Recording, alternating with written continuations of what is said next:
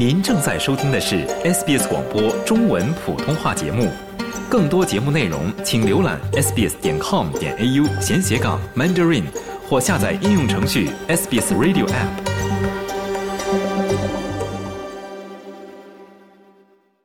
数以千计的乘船抵达澳大利亚的难民正在庆祝联邦政府决定重新开启为其家人们办理签证的程序，但该决定仅适用于持有永久签证的人，不包括超过三万名临时签证的持有者。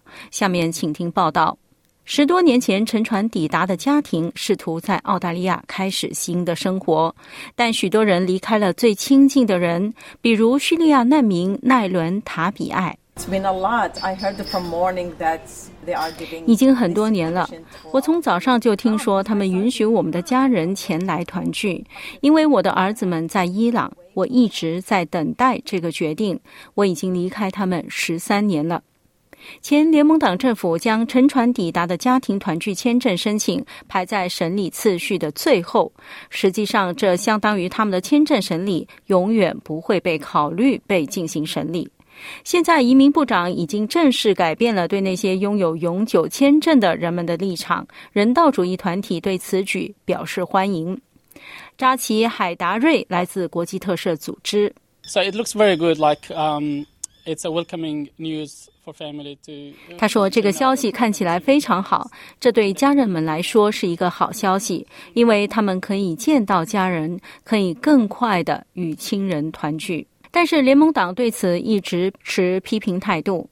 内政事务发言人卡伦安德鲁斯表示，该党坚持其以前的政策。What we're seeing from Labor is them slowly chipping away at. 我们从工党那里看到的是，他们正在慢慢削弱我们的边境安全。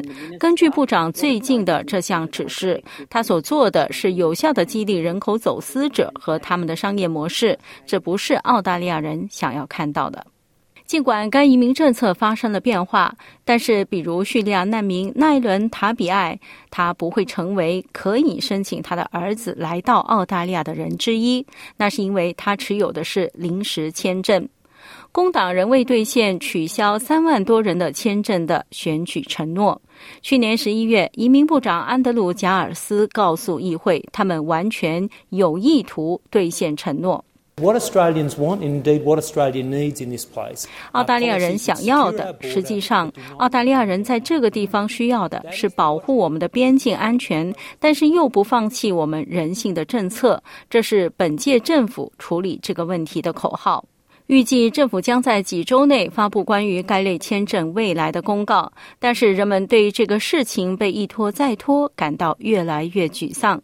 国际特赦组织的扎基海达里说：“一些寻求庇护者为等待付出了惨痛的代价。”他们已经等了将近八个月了。关于临时签证的立场没有任何变化，这在这个社区中造成了很多挫折感和焦虑感。我最不愿意看到的是临时签证持有者和难民感到失去了希望，他们可能会结束自己的生命。这在过去发生过。绿党和其他国会议员正在向政府施加压力。卓丹尼尔是一名中立议员。The government, I think, does have good intentions on this, but 我认为政府在这方面确实有良好的意图，但我们与部长的对话得到的回应是这非常复杂。所以我认为，如果连我自己和中立议员都对此失去耐心，我只能想象那些持有各种形式的临时签证的人会感到更加绝望。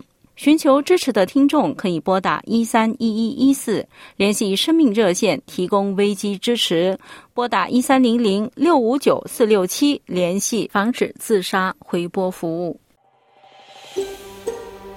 想听到更多这样的故事吗？您可以通过苹果播客、谷歌播客、Spotify 或者您喜爱的方式下载收听。